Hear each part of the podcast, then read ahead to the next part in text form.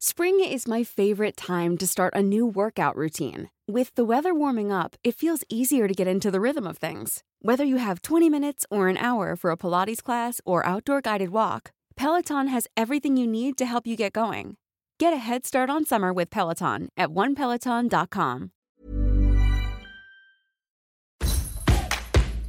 El podcast del Diario de los Deportistas es patrocinado por Tiendas Atléticos, Productos Deportivos. Síguenos en la página atléticos.com o en Facebook como Atléticos MX. Atléticos, lo mejor para el deporte.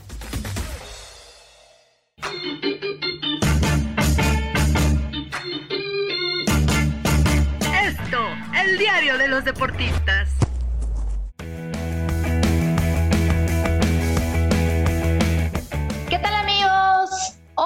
Me gustaría darles la bienvenida a un podcast más, hablar de nuestra Liga MX femenil aquí en el podcast del Diario de los Deportistas, pero estoy muy contenta porque de nuevo tenemos aquí a Yael Rueda que justo sabe, conoce y le gusta el fútbol femenil para que podamos debatir. Yael, ¿cómo estás? Eh, todo cool, muchas gracias por la invitación y pues vamos a platicar porque, dinos Ivonne, dinos quién está con nosotros esta tarde. Y tenemos nada más y nada menos que a Fernanda del Mar. Bueno, algunos para los que no la conocen, ella era directora deportiva de Mazatlán Femenil hace nadita, nadita. Y por eso es que la tenemos aquí para que Fer nos pueda contar más de su historia. Fernanda, bienvenida, ¿cómo estás? ¿Qué tal? Muchas gracias. Un gusto estar aquí con ustedes el día de hoy. No, no, al contrario, estamos muy contentos de que por fin pudiéramos platicar contigo. Eh, no en la circunstancia que nos hubiera gustado, en decir que quisiéramos que siguieras en el puesto, no Fer, pero justo antes de, arrancar a hablar de qué sucedió, qué pasó, qué no pasó, me gustaría que le explicaras a todos los que nos escuchan qué es lo que has hecho o qué hiciste antes de llegar a este puesto eh, en Mazatlán para que justamente la gente pueda saber quién es Fernanda del Mar. Bueno, pues yo desde mis inicios siempre he estado vinculada al mundo del deporte, de una u otra forma. Hago deporte prácticamente desde los seis años. Practiqué ciclismo de alto rendimiento aproximadamente unos 14 años y también jugué fútbol casi toda mi etapa universitaria. Posteriormente eh, estudié la licenciatura en el Instituto Tecnológico de Monterrey en psicología y me especializo en psicología deportiva con la Universidad Autónoma de Nuevo León. Acto seguido, fundo una escuela dedicada a la educación continua en el ámbito deportivo. Organizo un par de eventos, un par de congresos y es entonces que me vinculo también con el Club de Fútbol Mazatlán. Bueno, qué bueno que nos explicaste porque sabíamos que eras una apasionada del fútbol femenil y llegas después de, de, del paso, ¿no? Que tuvo por ahí Jess, Jessy Castañeda también con las cañoneras se abre otra oportunidad, por así decirlo, y llegas tú, Fer. Cuéntanos cómo es este acercamiento con el club.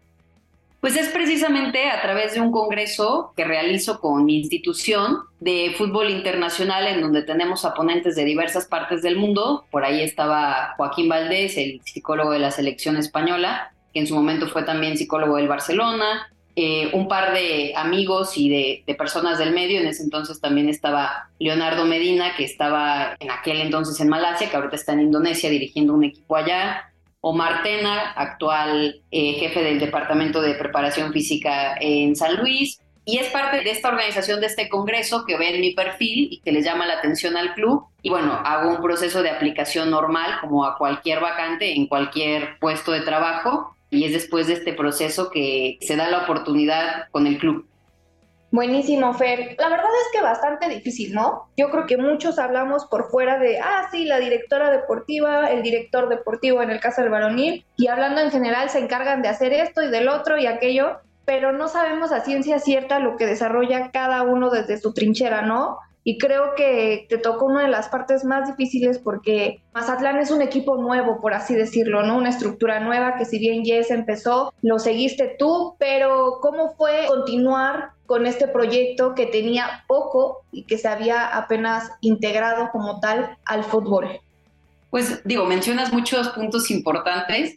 Primero que nada, reconocer la labor que hizo Jessica Castañeda. La verdad es que yo desde antes ya tenía, precisamente Jessica asiste a este congreso y yo ya tenía comunicación con ella. Es una mujer que ha trabajado muchísimo en el ámbito del fútbol. Dejó un gran trabajo, dejó buenas bases pero pues también como dices, al ser un club nuevo, al ser una estructura nueva, pues lógicamente hay muchos procesos que se tienen que hacer y hay muchas metodologías también que se tienen que comenzar a instalar o hay ciertos puestos que quizás quedan un tanto volando, como por ejemplo en el caso de, del secretario técnico, entonces eran funciones o son funciones que bueno, a veces nos tocaba cubrir y digo, con todo el gusto del mundo y con todo el amor que tenemos por el fútbol femenil, tanto Jessica como yo, de mi parte, pues había que cubrir, ¿no?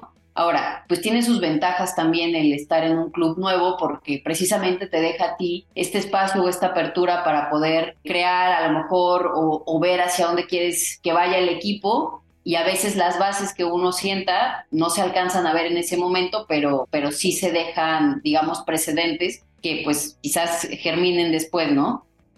Respecto a esto que comentas de hacer quizá otras funciones más allá de las que te tocaban, ¿qué tanto te distrae, qué tanto te impide eh, que quizá llegues tú a, a, la meta personal, a la meta profesional que tienes pues bajo un cargo?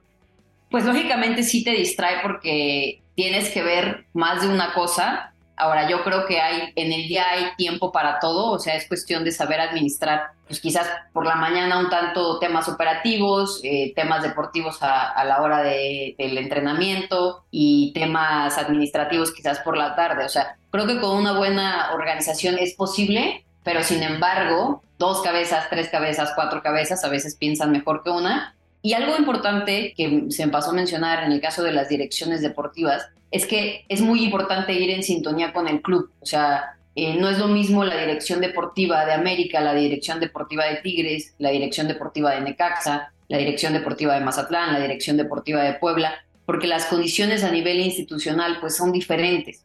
Entonces, en alguna ocasión se me preguntaba si teníamos contemplado algún fichaje similar al de Jennifer Hermoso. Complicado, ¿no? Porque la posición de un club es muy distinta a la de otro, ¿no? O sea, hay clubes que apostamos más o que en su momento se apostó más a la formación de jugadoras y parte de, la dirección que se pretendía dar en la sub-18 en, en, Mazatlán llega la directora técnica Mercedes Rodríguez, que para aquellos que conozcan el fútbol femenil participó en la formación de muchas jugadoras de la Liga MX y actualmente sigue con su academia. Entonces estábamos, o el proyecto apuesta por formación de jugadoras en vez de traer jugadoras, ¿no?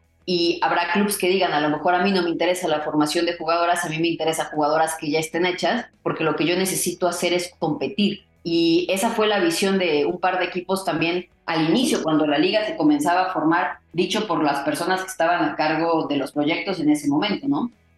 Claro. Oye, Fer, hablas de algo muy importante y a mí sí me gustaría preguntar con todo. Cuando dicen que eh, se da la noticia de que sales del club, eh, mucho se habló en redes sociales de que a veces pagaban los menos culpables, ¿no? Entonces, a mí sí me gustaría preguntarte, ¿tú crees que fue algo sin justificar el despido? Porque sí, los resultados no están, pero también si te pones a analizar, no es este torneo y el pasado, ¿eh? es desde que inició Mazatlán no hay un proyecto sólido en el tema de constancia, ¿no? De que vimos, ah, ocho bajas y traes a ocho, siete bajas y traes a siete. O sea, como que está así, no está.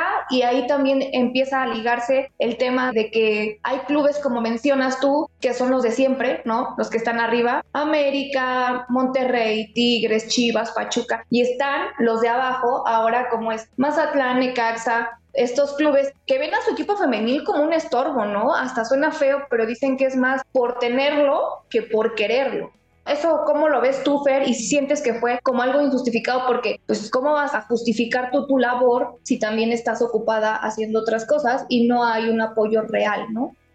Pues mira, yo creo que, que los clubs, vaya, tendrán la última decisión en sus manos y al final, pues si los números son helados, pues a veces se tiene que cortar una cabeza, ¿no? O sea, esa parte me queda clara. Sin embargo, pues también creo que es complicado exigir resultados y quizás voy a decir algo que suene duro, pero es importante que haya una inversión. A ver, tenemos el caso de Juárez, o sea, que fueron dos torneos o quizás tres torneos que Juárez comienza a inyectar capital y los resultados se están viendo ahorita. En la pasada jornada, Juárez le gana 3-1 a Tigres. Entonces, Estamos hablando de que también pues es importante dar mejores condiciones para las jugadoras y bueno, los equipos tendrán que buscar sus recursos y tendrán que buscar la forma de hacerlo, porque sí, quizás haya clubes que no querían tener una parte femenil, desconozco, habría que preguntarle a todos los clubes si sí querían o no, pero pues la inversión privada también va a ser muy importante para que el fútbol femenil siga creciendo y para que la Liga MX pero sobre todo para las condiciones de, de, las jugadoras, ¿no? Y de todas las personas que los involucran, porque no nada más es el tema de las jugadoras, también es la parte de, de los cuerpos técnicos y las condiciones que ellos tienen.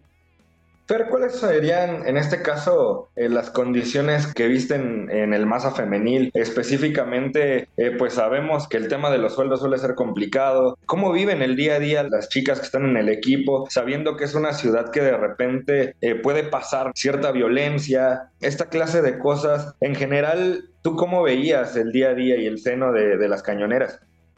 Por la parte en cuanto a la infraestructura del club, la verdad es que había todo el equipo multidisciplinario que rodeaba a un equipo de fútbol, cosa que quizás no todos los equipos tengan en la Liga MX femenil, o sea, nutriólogo, fisioterapeuta, preparador físico, toda esta parte sí, la parte de las condiciones de entrenamiento, se entrenaba en, en, las canchas que entrenaba primer equipo varonil, entonces, todo eso el, el, club sí lo ponía a la par al femenil. O sea, de igual forma, pues jugar en el estadio, que no todos los equipos juegan en su estadio principal. Y bueno, ya la parte de salarial o la parte económica, pues creo que es bien sabido por todas las personas que estamos en el medio del fútbol femenil. Sabemos cuáles son los equipos con más presupuesto y cuáles son los equipos con menos presupuesto todas las jugadoras tenían el salario que previamente se había acordado, se les pagaban los 12 meses. En ese tema las condiciones pues siempre fueron muy transparentes con las jugadoras. Sin embargo, todos los equipos creo que tienen la obligación de, de mejorar. Entonces, quizás no eran las condiciones que tenía,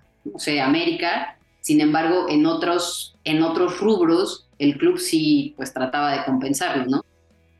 Oye, y tocaste otro tema bien importante de la estructura de un equipo, ¿no? Hay que entender también, y creo que es importante hablar de eso, de ver al equipo femenil como lo que es un equipo profesional, ¿no? En todas las áreas, desde la dirección deportiva, el tema de tener su propio equipo de comunicación, ¿no? Porque a veces siento que también cuesta trabajo o no sé si no, no quieren verlo como dicen algunos, en otros clubes de que se le tiene que poner el mismo interés, ¿no? En ese sentido, ¿cómo veías a Mazatlán? Yo desconozco, honestamente, cómo sea la estructura en sí, o sea, nos cuentas de lo básico que tenían, todo en tema futbolístico, el apoyo en cancha, en tema salarios, reglamentario, no sé cómo sea lo demás de arriba, ¿no? Yo creo que depende mucho de lo que el dueño o el patrocinador principal quiera para su equipo femenil, concretamente hablando del fútbol femenil porque tenemos el ejemplo claro de clubes, como por ejemplo en el caso de Chivas, a Mauri el apoyo es total para la parte femenil. Y eso lo podemos ver desde el tema de casas clubs para sus fuerzas básicas y para su primer equipo, que es un extra que el club dice, yo te lo doy, ¿por qué? Porque a lo mejor esto, o simple y sencillamente el ofrecerte una casa club, me va a ayudar a la retención de talento.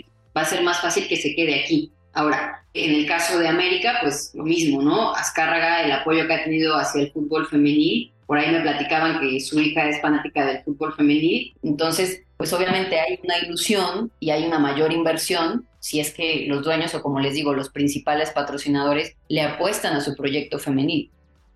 De toda esta aventura, ¿tú con qué te quedas? Independientemente de que pues ahora sí que este torneo fue pues bastante corto, fueron pocos partidos los que te toca estar dentro del organigrama del club. ¿Qué crees que, que en este tiempo heredas a la siguiente administración? ¿Qué le dejas a, a las chicas, a la institución en general?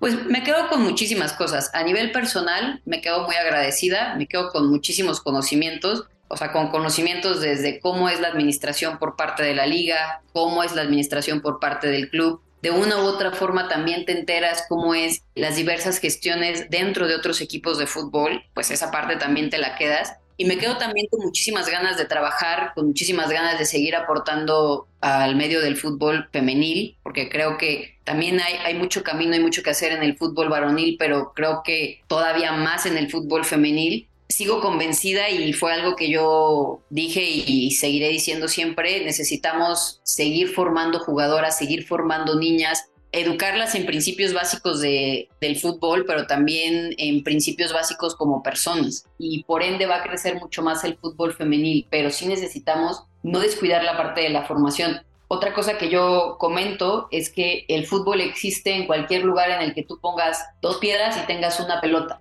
Muchas veces soñamos con este primera división, que claro que por supuesto que esa es la tirada, y ahí están nuestros equipos y, eso es con lo que sueñan los jugadores y las jugadoras, pero no nos debemos de olvidar de las bases. No tenemos que enfocar únicamente nuestros esfuerzos ahí, sino en todo, o sea, torneos amateurs, academias para niñas. Me quedo con muchas ganas de seguir trabajando. Veo las necesidades realmente que hay en el fútbol femenil ya a nivel profesional. Algo, por ejemplo, que yo comentaba es, tenemos una de las ligas más importantes del mundo y a mí me duele mucho el no estar calificadas, por ejemplo, a Juegos Olímpicos o al Mundial, que afortunadamente está Andrea Rodebao ahorita como directora de selecciones nacionales. Creo que la dirección que se le va a dar es bastante buena. Pero también tenemos que hacer soñar a las jugadoras con querer posicionar a nuestro país en un mejor lugar. Y me quedo con muchas ganas de trabajar desde los proyectos que tengo, desde mi negocio, para seguir aportando en todo lo que el fútbol femenil necesite. Ahí voy a estar.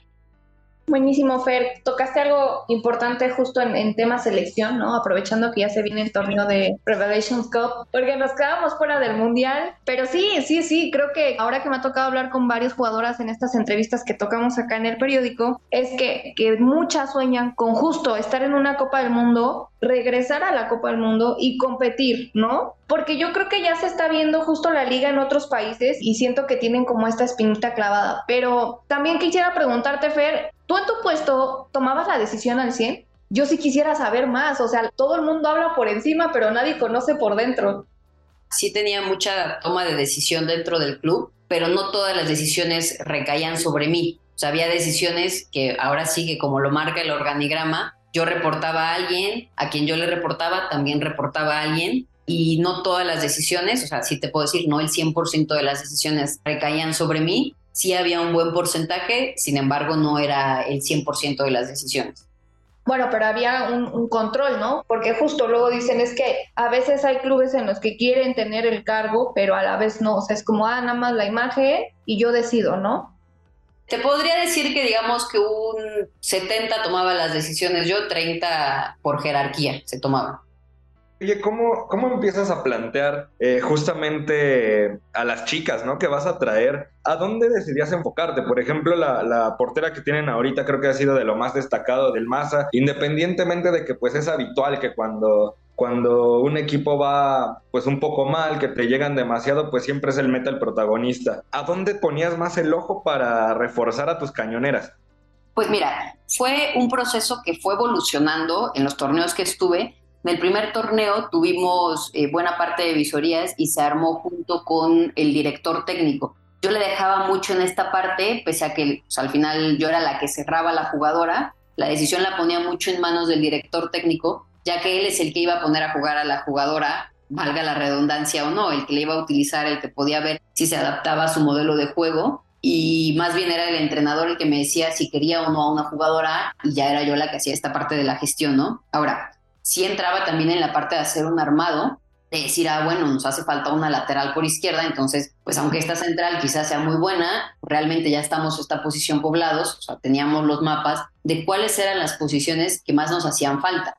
En el caso de la portería, particularmente con este ejemplo que me mencionas, hubo un porqué o hay un porqué atrás de la portería, ¿no? Una de las porteras que teníamos pide su baja, la otra de las porteras termina el contrato que tenía y por el tema de los minutos de menores es que decidimos subir a una de las porteras que estaba en la sub-18 y obviamente tenemos que empezar a buscar una portera y es buscando y es precisamente a través de procesos de visorías que llega esta nueva chica que es Jennifer Amaro. La vemos en, en las visorías, la verdad es que nos gusta bastante. Ella venía de jugar en Estados Unidos, por ahí la estuvimos investigando, pedí un par de referencias de ella, siempre es muy importante esa parte sí se pidió que por lo menos el 90% de las jugadoras que se fueran a, fichar para este torneo, de mi parte, tuvieran alguna experiencia en la liga o a un nivel semiprofesional. Y ya yo entraba a la parte de la negociación con la jugadora desde un aspecto económico y pues lógicamente lo que teníamos en el club de Mazatlán era que podíamos o el club podía fungir como una especie de plataforma para que posteriormente la jugadora pudiera brincar hacia otro equipo.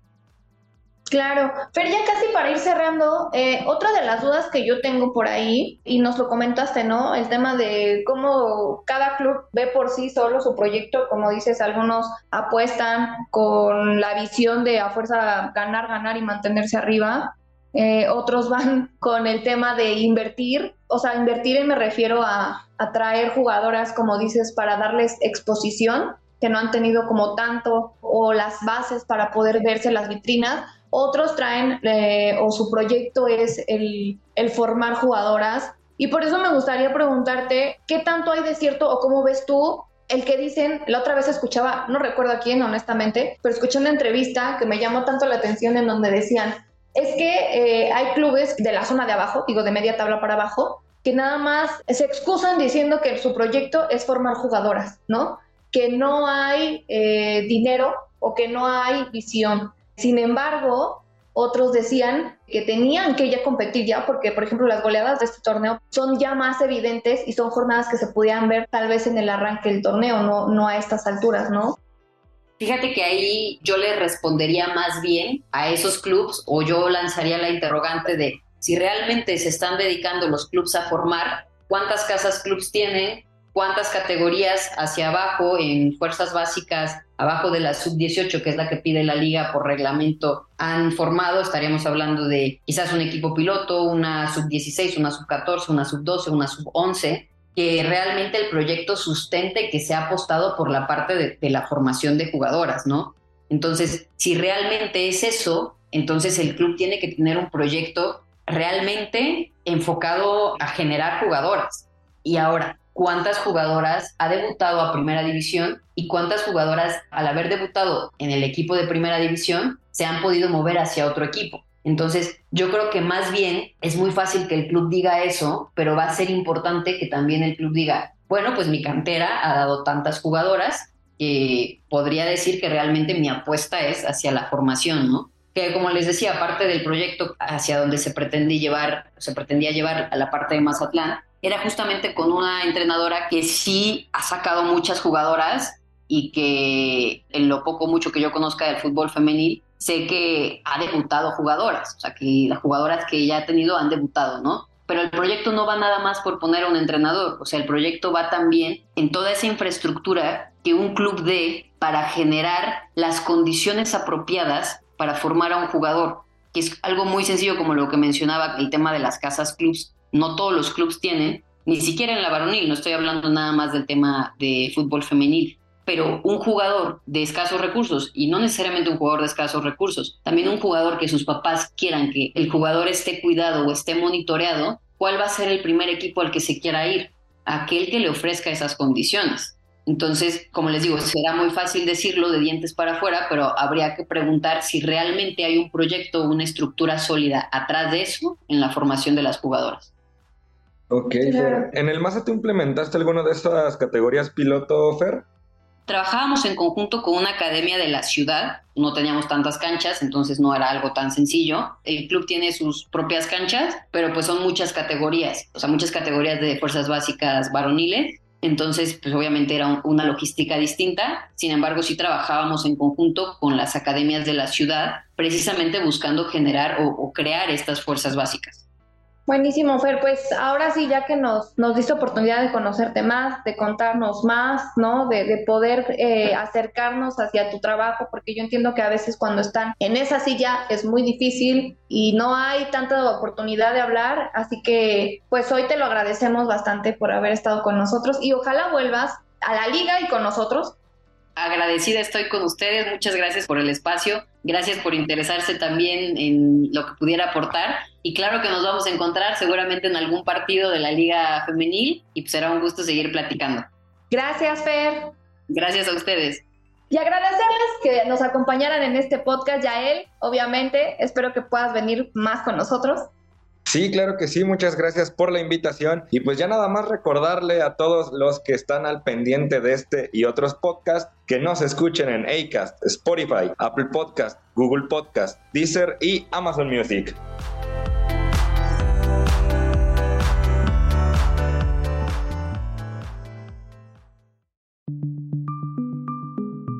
es una producción de la Organización Editorial Mexicana.